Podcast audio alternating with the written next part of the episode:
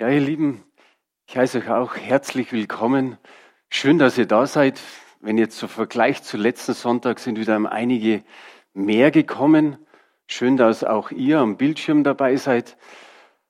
Ich wünsche euch nochmal ein gutes neues Jahr. Ich weiß nicht, wen ich es alles schon gewünscht habe, aber ein gutes, ein gesegnetes, ein gesundes und ein starkes neues Jahr. Ich glaube, dass wir viel erwarten können vom Herrn wir haben einen starken Herrn und dem folgen wir nach. Ich denke nochmal so zurück an Shari. Wer die letzte Woche die Predigt gehört hat, die ging über Dankbarkeit. Dankbarkeit in 2020. Aber das ist vielleicht für den einen oder anderen gar nicht so einfach, nochmal zurückzudenken an 2020. Shari hat einen Rückblick gegeben und was er uns mitgegeben hat, war eigentlich was Wunderbares. Er sagt, ich habe Corona gehabt. Ich habe einen Stromschlag gehabt und er als Taxifahrer Kurzarbeit und wir wissen, wie wenig, sagen wir mal, die Taxifahrer Gäste bekommen zum Fahren. Und so hat er die letzten, glaube ich, fast schon das letzte Monat ohne Taxifahren verbracht oder so gut wie. Und trotzdem hat er gesagt, ich bin dankbar. Ich bin dankbar für dieses 2020, weil er viel mit seiner Frau mit seinen Kindern, seinen kleinen Kindern verbringen durfte. Und für das war er dankbar. Und ich glaube, das ist gut, wenn wir unseren Fokus immer auf das richten, was wirklich gut ist in unserem Leben. Nicht die kleinen negativen Dinge immer wieder emporheben, sondern einfach sagen, ich bin dankbar für dies und für jenes und für das noch. Und wenn du da mal reinkommst ins Danken, dann merkst du eigentlich, wie viel Dankbarkeit in deinem Herzen ist und für was du alles dankbar sein kannst.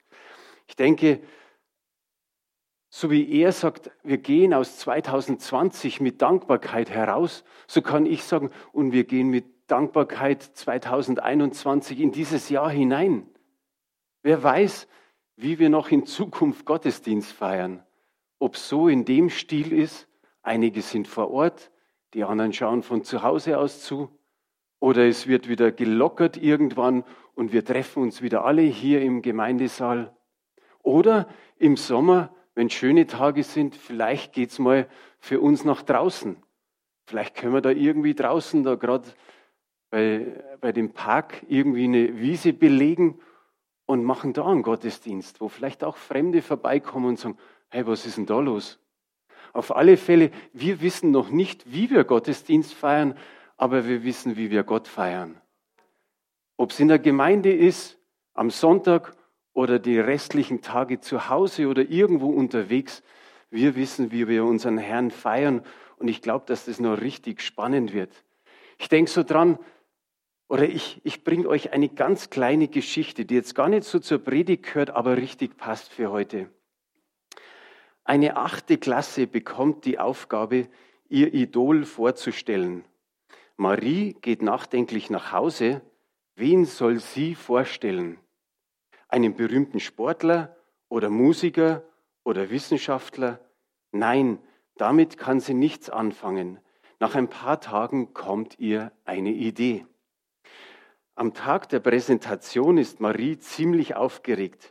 Was werden ihre Klassenkameraden zu ihrem Kurzreferat sagen und welchen Kommentar wird der Lehrer abgeben? Marie nimmt allen Mut zusammen und liest ihren kurzen Text vor. Mein Vorbild ist Jesus Christus. Leider habe ich kein Bild von ihm, weil ich ihn noch nie gesehen habe. Aber er ist mein Vorbild, weil er fehlerlos war und unveränderlich ist. Wir Menschen sind nie gleichbleibend. Mal sind wir glücklich und zufrieden, dann wieder traurig und enttäuscht. So ist Jesus eben nicht. Keiner von uns ist fehlerlos, er aber war es immer. Ich habe mich entschieden, ihm zu folgen, weil er für meine Sünden sein Leben gelassen hat, so dass ich nicht verloren zu gehen brauche. In der Klasse bleibt es still, selbst der Lehrer wirkt berührt. Hat er aus Maries Worten herausgehört, dass der christliche Glaube nicht eine religiöse Form ist, sondern etwas Lebendiges? Die Beziehung zu Jesus Christus geht weit über das Hier und heute hinaus. Welch eine wunderbare Geschichte. Es geht drüber hinaus. Und wir folgen Jesus Christus, von dem heißt es, er ist dasselbe gestern, heute und in alle Ewigkeit. Und dem dürfen wir nachfolgen. Auch sein Wort, wie wir vorher schon gehört haben, bleibt. Da werden Himmel und Erde vergehen, so steht es in der Bibel, aber sein Wort bleibt. Und wie tröstlich ist es für uns, weil wir sagen können, sein Wort ist unser Fußes Leuchte und ein Licht auf unseren Weg. Und so kann ich heute, sage mal, ein Wort rausnehmen und es ist diese Jahreslosung, die von der Herrnhuter Gemeinde kommt. So dieses, das ist auch die Überschrift heute, Jesus Christus spricht, seid barmherzig, wie auch euer Vater barmherzig ist. Nick mal einfach so zu deinem Nachbarn rüber, so dass er weiß, seid barmherzig. Und du nick natürlich wieder zurück, dass er weiß, was los ist. Also wir können uns an so einen Fels hochziehen, aber der kann uns auch durch das ganze Jahr begleiten. Gott, wie wir auch vorher schon gehört haben, ist nicht nur ab und zu barmherzig. Gott ist immer barmherzig, ohne Einschränkungen. Der muss nicht einfach einen guten Tag haben, um dann irgendwie barmherzig zu sein. Du musst ihn nicht irgendwie bitten, sondern das ist so eine Art Grundvoraussetzung. Gott ist einfach barmherzig. Und ich habe mir so vorgestellt, er hat diese Barmherzigkeit wie ein Kleid an. Das ist ständig an. Und er schüttet seine Barmherzigkeit immer wieder über uns aus. Und ähnlich ist es bei Jesus. Jesus, glaube ich, fordert uns hier heraus mit dem, was er spricht. Das ist nicht einfach irgendwie so, naja, wenn ihr gut drauf seid, wenn ihr möchtet oder es wäre schön, dann seid barmherzig, sondern es ist ein Auftrag für uns und mit dem gehen wir in die Welt hinein. Ich finde dieses Beispiel von Gott gut, wie ich gesagt habe, er hat es wie ein Kleidungsstück an. Und es ist auch unsere erste Bibelstelle in Kolosser 3, die Verse 12 bis 14. Da heißt es folgendermaßen, ein richtig Hammertext. So zieht nun an, als die Auserwählten Gottes, als die Heiligen und Geliebten herzliches Erbarmen, Freundlichkeit, Demut, Sanftmut, Geduld und ertrage einer den anderen und vergebt euch untereinander, wenn jemand Klage hat gegen den anderen, wie der Herr euch vergeben hat, so vergebt auch ihr. Über alles aber zieht an die Liebe, die da ist, das Band der Vollkommenheit. Ich finde es so wunderbar, diese, diese paar Verse, die man hier vorliest, was da alles drinsteckt. Und wenn es um Barmherzigkeit geht, darum habe ich den oder diese Worte auch dicker gemacht, ist dieses herzliche Erbarmen. Wir sollen es anziehen. In Epheser Kapitel 6 haben wir jetzt hier nicht auf Folie, aber da geht es ja um die geistliche Waffenrüstung.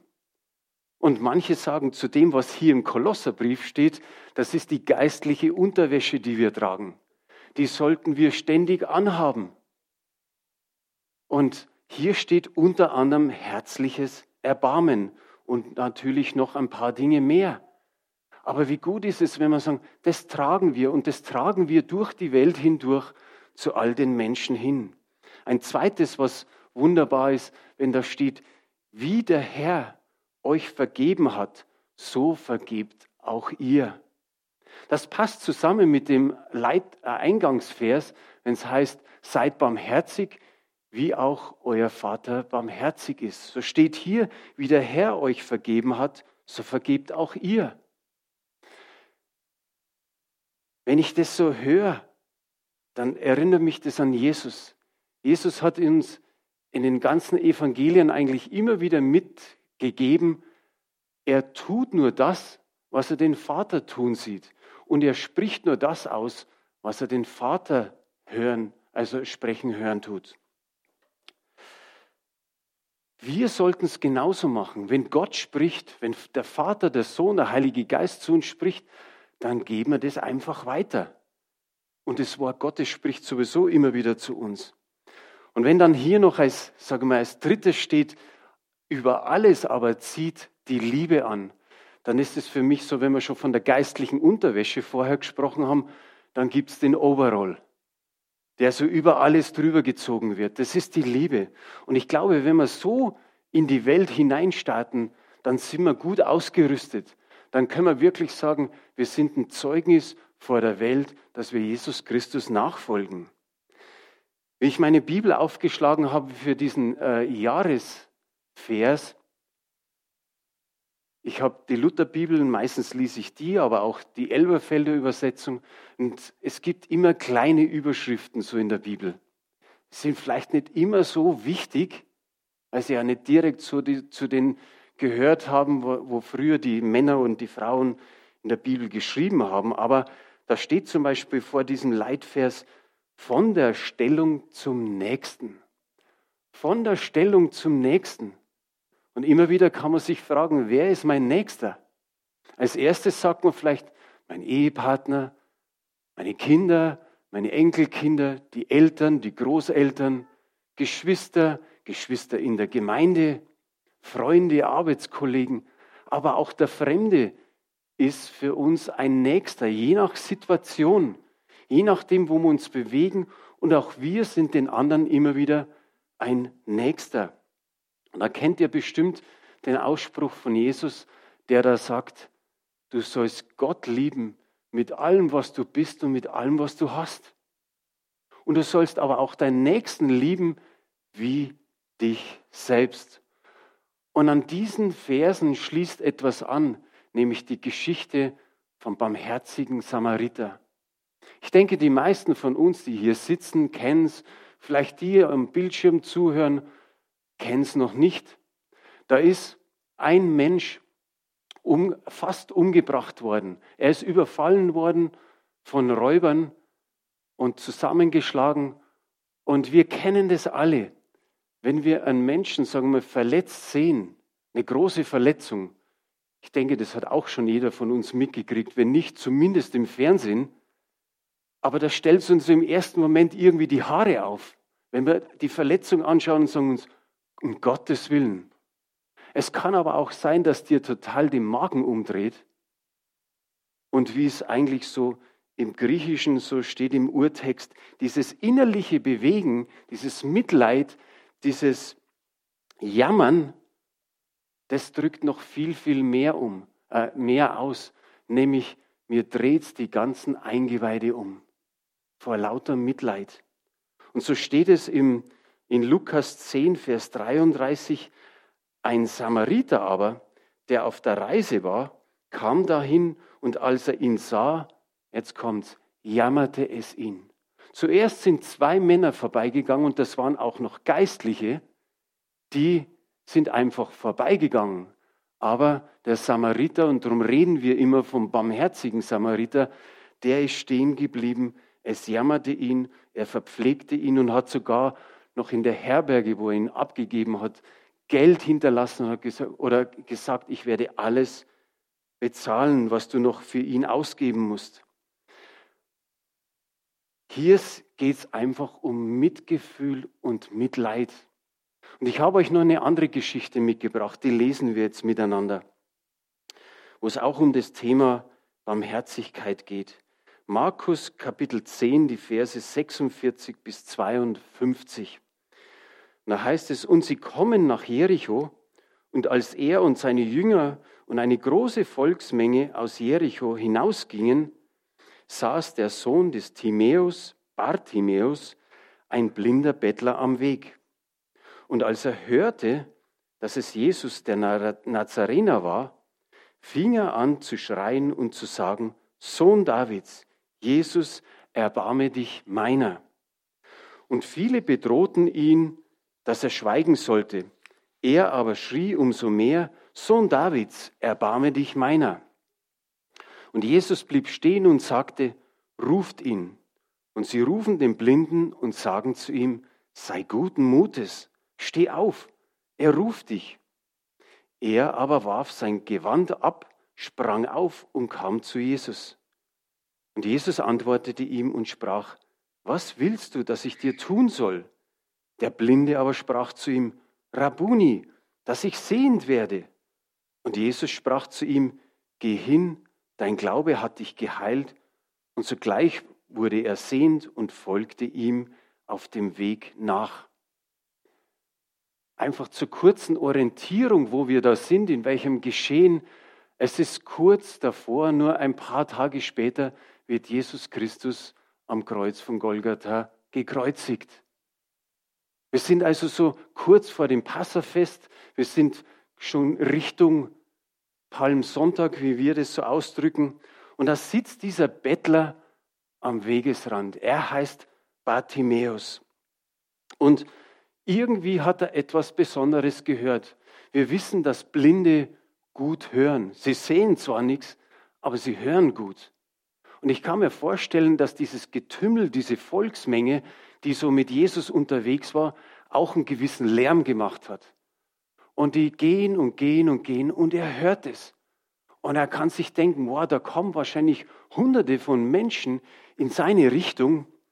Und das Lukas-Evangelium berichtet uns, dass er von einigen aus der Volksmenge sich erkundigt hat, was da los ist. Und diese paar, die mit ihm da gesprochen haben, sagen einfach nur, es ist Jesus von Nazareth. Und für ihn, wie er das gehört hat, ist irgendwas ganz Besonderes passiert. Wir wissen nicht warum, aber er fängt an und schreit, Sohn Davids, Jesus, erbarm dich meiner. Und er schreit es mehrmals. Wir wissen nicht, woher hatte er das. Dass er nicht sagt, Jesus von Nazareth, sondern er schreit, Sohn Davids, er, der Messias, kommt, er soll, er soll sich meiner erbarmen. Vielleicht hat er schon mal an anderen Blinden irgendwie gehört, dass der sehend wurde. Vielleicht hat er von einem anderen Wunder irgendwie gehört. Aber er schreit und schreit und schreit. Erbarm dich meiner. Und irgendwie merken die von der Volksmenge, hey, was ist mit dem los? Er hätte jetzt nachrechnen können, wenn da hunderte von Menschen unterwegs sind und er war ja ein Bettler, dann hätte er sagen können, okay, ich mache meinen Beutel, wo ich bettle, schon mal ganz weit auf.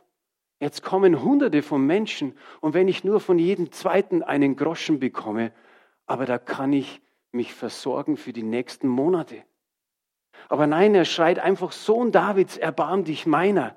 Er wusste, er kann was tun, was kein Mensch tun kann.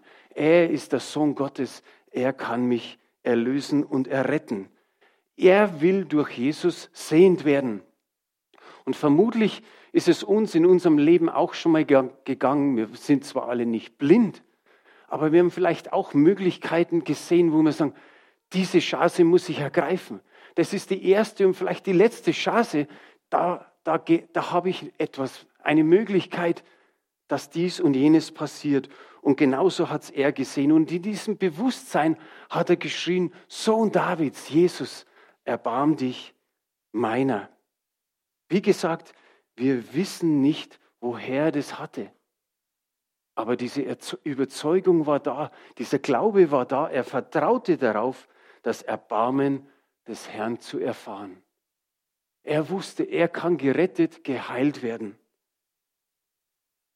Und wenn ich auf uns schaue, wir dürfen Menschen klar machen, dass Jesus Christus der Heiland der ganzen Welt ist. Das feiern wir nicht nur an Weihnachten, sondern für uns, die Jesus nachfolgen, das feiern wir praktisch jeden Tag. Und dass er auch jeden Einzelnen dieser persönliche Heiland werden kann. Es ist gut, wenn wir als diejenigen, die Jesus Christus nachfolgen, immer wieder unseren Fokus auf unseren Nächsten richten. Egal wer das gerade ist. Vielleicht ist da jemand offen. Vielleicht erkennen wir, dass sich da jemand ausstreckt und auch den Heiland wirklich in sein Herz aufnimmt, die Barmherzigkeit Gottes persönlich kennenlernt. Gehen wir wieder zu dem Bartimäus. Der schreit immer noch. Stellen wir uns vor, der würde da hinten sitzen und würde jetzt so, währenddem ich spreche, immer wieder sagen, Sohn Davids, Jesus, erbarm dich meiner. Irgendwann würden wir sagen, der geht uns auf den Keks. Der geht uns gewaltig auf die Nerven. Und nicht nur wie damals auch heute, Bettler sind einfach Randfiguren. Sie sind Randfiguren der Gesellschaft, aber er, der hat so einen Lärm gemacht, der hat seine, die ganze Aufmerksamkeit auf sich gebracht. Und jetzt kommt was Interessantes. Jetzt sind diese Menschen, die ihm vorher gesagt haben, Jesus von Nazareth ist da, die fuhren ihn an, die bedrohten ihn, die haben ihm bestimmt nichts Gutes zugerufen, die haben vielleicht auch gesagt, was fällt dir ein, dass du Jesus von Nazareth den Sohn Davids nennst? Er hat's gehört und er hat's gewusst, dass es ist. Aber die fahren ihn an, die bedrohten ihn sogar. Und die werden nicht gesagt haben, Psst, sei mal ein bisschen leiser, kannst du es nicht ein bisschen ruhiger machen? Sei mal wieder still. Vielleicht haben sie mit Schlägen bedroht, vielleicht haben sie auch gesagt, wir werden mit Steinen auf dich werfen. Wir wissen es nicht genau, aber das ist so diese, dieser Moment. Und es kann uns in unserer heutigen Zeit auch passieren, dass wir durch Worte und durch Taten ungewollt suchenden Menschen irgendwelche Steine in den Weg legen. Der Bartimäus lässt sich nicht einschüchtern, einschüchtern. Er schreit immer noch da hinten, Sohn Davids, erbarm dich meiner. Und dann passiert was. Jesus bleibt stehen. Er bleibt auf dem Weg nach Jerusalem. Er bleibt stehen. Irgendwas stoppt ihn.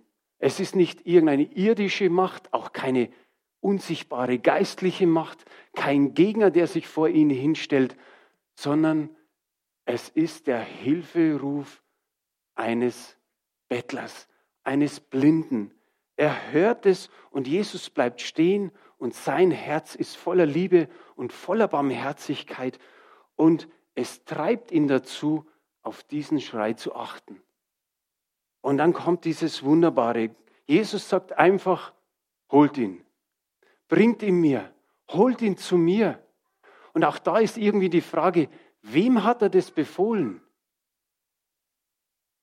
Diese kleine Schar, die zu ihm gekommen ist und hat gesagt, Jesus von Nazareth ist es? Oder waren es diejenigen, die geschrien haben, gib endlich Ruhe, sei endlich still? Oder sind seine Jünger gewesen, die, sage mal so, mit ihm wahrscheinlich im Kern drin gewesen sind in dieser Volksmenge, dass er zu den Jüngern gesagt hat, Johannes und Thomas, geht ihr mal hin und zeigt dem Mann, was Barmherzigkeit ist. Wir wissen auch da nicht, wer es genau war. Aber Markus 10, Vers 49 zeigt uns was, was diese Boten dann gesagt haben. Da heißt es, und na, da haben wir einen Vers danach einfach alleine, Markus 49. Und sie rufen den Blinden und sagen zu ihm, sei guten Mutes, steh auf, er ruft dich. Wenn es die Unbarmherzigen waren, dann hat sich jetzt, wie der Schari letzte Woche gesagt hat, irgendwie das Blatt gewendet. Dann haben sie auf einmal barmherzig zu diesem Bettler gesprochen. Auf alle Fälle kommt etwas raus, sei guten Mutes. Mal ganz ehrlich, wie froh sind wir, wenn uns Menschen ermutigen. Wenn sie einfach mal ein Wort sagen, du sei guten Mutes, komm, es geht wieder weiter. Und wie wichtig ist es, wenn Gott immer wieder zu uns spricht und er sagt auch zu uns immer wieder, sei guten Mutes oder eben dieses berühmte, fürchte dich nicht, dass es 360 Mal im Jahr gibt, dass man praktisch für jeden Tag eine Versorgung hat, dass Gott in der Früh zu uns spricht fürchte dich nicht. Diese Männer, diese Boten sagen, steh auf. Sie fordern diesen, diesen Bettler aufzustehen. Und wie wichtig ist es, wenn Menschen tatsächlich Jesus suchen, dass sie sich aufmachen zu ihm. Und dann heißt es doch, er ruft dich. Welch eine Ermutigung, dass die Boten einfach zu ihm sagen, er ruft dich, nicht wir sagen jetzt komm, wir rufen dich, sondern er ruft dich. Wie gut ist es, er hat dein Schreien gehört. Und ehrlich gesagt, es ist unsere Aufgabe als Nachfolger Jesu Christi, dass wir Menschen Mut machen, dass wir sagen, komm zum Retter. Es ist das Beste, was du tun kannst, Jesus Christus dein Leben zu geben. Und wir bitten sie immer wieder eindringlich, auf den Ruf Jesu Christi zu reagieren. Dass wir sagen, hey, verpasst das Heil nicht, das in Jesus Christus ist. Jetzt schauen wir, wie Bartimäus darauf reagiert. Im nächsten Vers in Markus 10, Vers 50 heißt es, er aber warf sein Gewand ab, sprang auf und kam zu Jesus. Auch da wieder drei kleine Dinge. Er warf sein Gewand ab. Manche Übersetzungen sagen, es war ein Mantel, ist eigentlich egal, irgend so ein Oberkleid. Er warf es ab, wahrscheinlich damit er schneller laufen kann. Und er hat nicht angefangen, das sorgfältig zusammenzulegen, auf den Stein abzulegen, wo er vielleicht gesessen hat, sondern nein, er, er ist los, er war so entschlossen, dass er gesagt hat, ich muss Gas geben. Die Chance, die darf ich mir nicht entgehen lassen. Dann heißt es, er sprang auf. Er ist nicht einfach gemütlich von seinem Platz hochgegangen, sondern er ist wirklich losgefetzt, wie wir sagen, Gas gegeben. Und er kam zu Jesus. Ich glaube, wenn er das Oberkleid auszog, wahrscheinlich war das für ihn eine Hilfe, dass er schneller laufen konnte.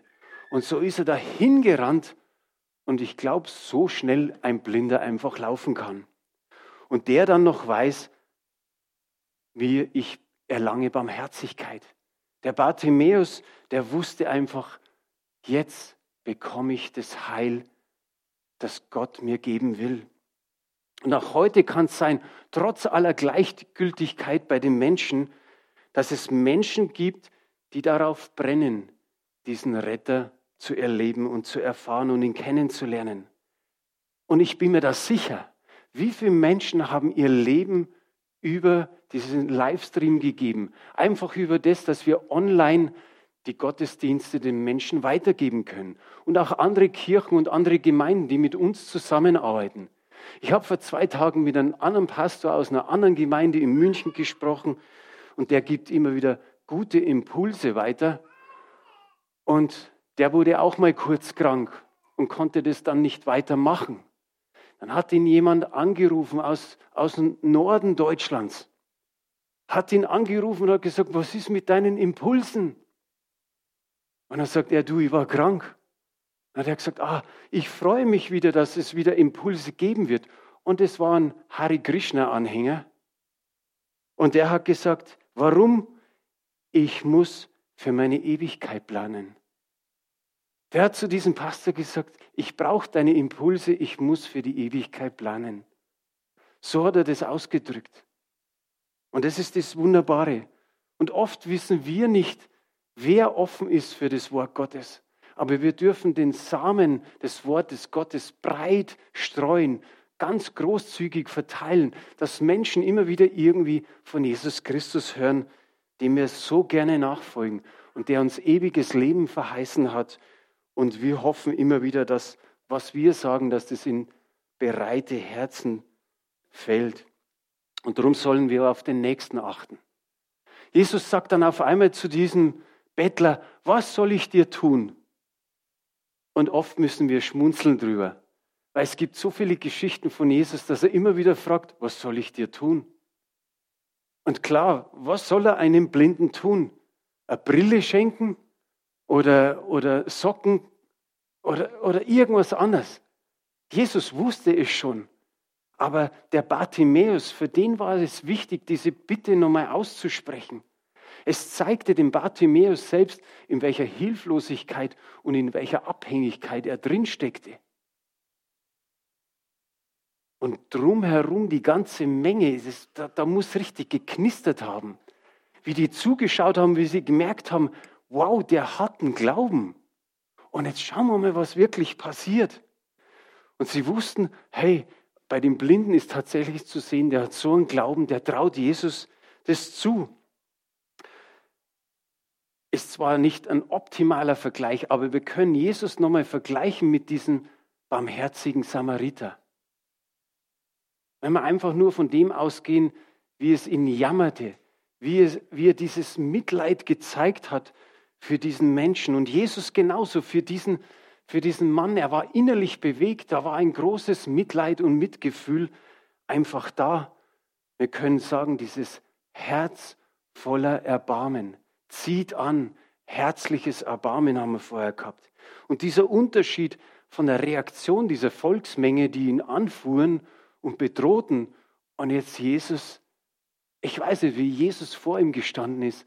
Vielleicht hat es auch Jesus die Tränen in die Augen getrieben, als er ihn vor sich sah. Die ganze Zeit hat er vielleicht einfach nur gedacht, okay, irgendeiner vom Rande der Gesellschaft, irgendeiner, er hat nicht vom Weiten vielleicht gesehen, ein Blinder oder was ist mit ihm. Aber jetzt sieht er, es ist ein Blinder. Und Jesus heißt es, rührte seine Augen an und sprach, werde wieder sehend. Der Herr zeigte sein Erbarmen und seine Macht, indem er die Augen des Blinden öffnete. Und dann sagte Jesus, geh hin, dein Glaube hat dich geheilt.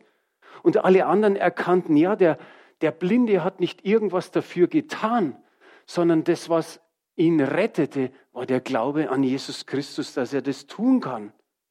Und Bartimäus, auch das, vielleicht können wir das ein Stück weit nachempfinden. Bartimäus, auf einmal öffneten sich seine Augen und was sah er als erstes? Er sah Jesus in die Augen. Wie wunderbar muss das gewesen sein. Er konnte ewig lang nicht sehen. Ich weiß nicht genau von Geburt auf, aber jetzt öffnen sich die Augen und er sieht seinen Retter und Heiland, Jesus Christus. Und dann heißt natürlich, er lobte und er pries Gott. Ja, das würden wir auch alle machen. Ich denke an das in Apostelgeschichte 3, da steht es von dem Gelähmten, der geheilt worden ist und der dann im Tempel rumsprang und, und lobte und pries Gott. Und genauso wird es ihm gegangen sein. Und Gott oder Jesus sagt eben nur, geh hin. Er hat ihn überlassen, wie sein Weg weitergeht. Geh hin. Und trotzdem hat er, der Blinde, unaufgefordert oder ehemals Blinde, ist unaufgefordert Jesus Christus nachgefolgt, ging in seinen Fußstapfen. Und dann heißt es in Lukas 18, Vers 43, da ist auch die gleiche Geschichte erwähnt worden. Und zugleich wurde er sehend und folgte ihm nach und pries Gott. Und alles Volk, das es sah, lobte Gott. Ich glaube, dass Bartimäus einer der ersten gewesen ist, wie er Jesus dann nach Jerusalem zog, dass er wahrscheinlich vorne mit dran war und immer wieder Gott gelobt und gepriesen hat und gesagt, ich habe es erlebt, er ist der Messias, er ist der Sohn Davids. Und die anderen haben es mitgemacht. Ich kann mir vorstellen, dass diese Hunderten von Leuten, die in dieser Volksmenge in dem Moment waren, dass die total ausflippten. Dass einer nach dem anderen das mitgekriegt hat, dass sich das bis zum Rand hin durch erzählt worden ist. Der kann jetzt tatsächlich sehen. Und in Matthäus 21, Vers 9 steht schon was, wie dann eben der Palmsonntag geschieht, in Anführungsstrichen, dass sie alle rufen, Hosianna, dem Sohn Davids, gelobt sei, der da kommt in dem Namen des Herrn, Hosianna in der Höhe. Ich fasse zusammen, der Herr Jesus ist bereit, jeden geistlich Blinden das Leben, das Licht des Lebens zu schenken. Kein Sünder muss seine Heilung oder auf seine Heilung warten. Man muss keinen besonderen Augenblick haben, sondern man darf jederzeit zu Jesus kommen. Jeder kann und soll, wenn es geht, heute die Retterhand Gottes im Glauben entschlossen ergreifen. Vielleicht ist jemand da, heute hier vor Ort, vielleicht ist jemand heute am Bildschirm, der zuschaut und fest entschlossen ist, die Retterhand Jesu Christi zu ergreifen, dann tu es bitte. Ich möchte gerne ein, einfach ein Gebet beten, das wir die letzten Wochen immer wieder beten. Und immer wieder hören wir, dass Menschen gesagt haben, ich habe es gebetet, ich folge Jesus Christus nach. Ich werde das Gebet vorbeten und jeder kann einen Satz oder das, was ich vorbete, einfach nachbeten. Jesus, ich weiß, dass kein Mensch sündlos ist, auch ich nicht. Ich weiß aber auch, dass du am Kreuz für meine Sünden gestorben bist, damit ich Vergebung erhalte. Sogar ein ewiges Leben wartet auf mich. Vergib mir bitte meine Sünden und komm in mein Leben. Ich nehme dich jetzt als meinen Herrn und Erlöser an. und als den, der mich unendlich liebt und mich durch mein Leben begleitet. Amen.